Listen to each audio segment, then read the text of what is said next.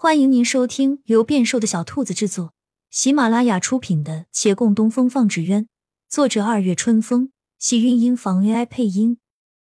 欢迎订阅，期待你的点评。第一百七十集，月兰走进来，不经意瞥见他解开的衣襟，脚步又顿，垂了眸。他连忙将外衣拢起，转过身去。将缎带从背后递给他，你一次绑好，明早我们进村，我就不拆了。他在他身后点点头，或许他也看不见。而后接过缎带，双臂再度环到他的面前，触碰到衣襟，手停了一下。洛长青松开拢住外衣的手，已经向两边散开，身后人将缎带缠绕在他中衣，他微微侧目，欲言又止。怎么了？月兰先开口问。按照老板娘比划的位置不对，还需要往下去一些。好。月兰的双臂往下移了些，手指虚空一点。这里对吗？差不多吧。他的呼吸微滞，后颈上铺洒的温热气息有些痒。月兰将枕头固定好，再仔细缠绕缎带。一圈一圈拂过他的身前，再到身后，慢慢打结。太紧了会勒疼，太松了会掉。这个结他试了半晌，一遍一遍问：“合适吗？”待得到合适的回答，终于松了口气，一面整理，一面得空道：“明日进村落时，怕是得冒犯你，须称你一声娘子了。”他面上不觉浮上红晕。顿了一会儿，浅声道：“没关系，我也该是这样称呼夫君。”身后人手上动作忽停，过了一会儿才继续，缓缓将那个结系好，再放下外衣。整个动作做的不算利落，因他的手在微微颤抖。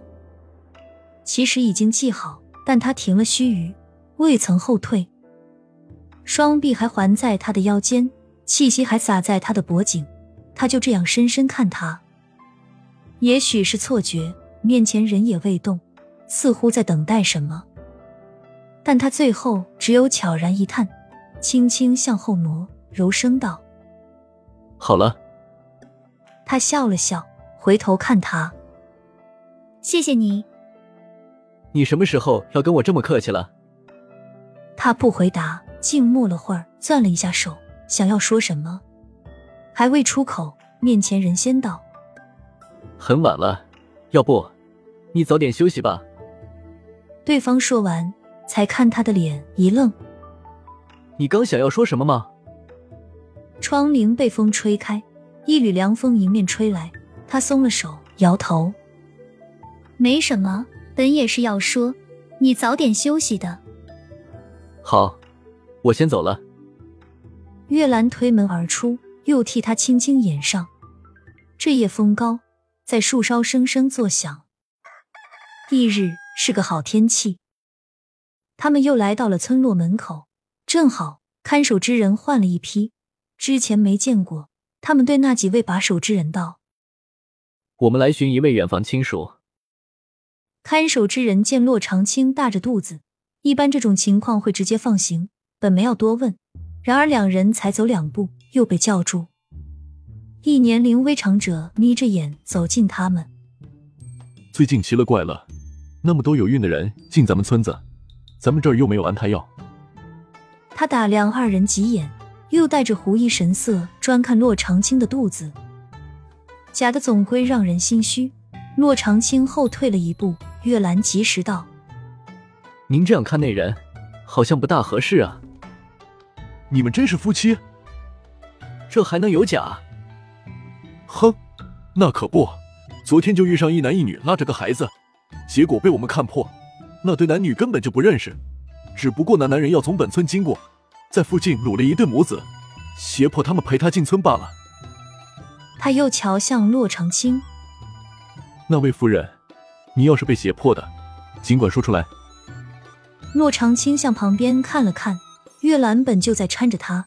他此时反手将他挽得更紧，笑道：“我们是真的夫妻。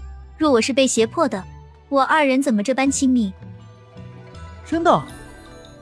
对方仍不大相信。他又道：“您还不相信？那便有些为难我们了。我们出来寻亲，总不能将婚书随身带着。我这孩子还未出生，我也不能现场给您来个滴血认亲，证明他是孩子父亲啊。既然这样，他微微转身，轻点脚，靠近月兰，在她的脸落下一吻。身边人的身子僵了一下，怔怔看他，愣了顷刻，才反应过来，伸手揽住他。向那看守者笑道：“是我夫妻感情很好。”他也笑，那被揽住的身子隐隐颤抖。他暗暗深吸几口气，不怕被看守者瞧出紧张，更怕被身边人看出。看守者终于放了他们，盯着他们离去的身影，看那男子小心搀扶着女子，若珍宝般呵护，每走一步都恨不得替他探一下路。他也再找不出什么理由不信了。亲亲小耳朵们，本集精彩内容就到这里了，下集更精彩，记得关注、点赞、收藏三连哦，爱你！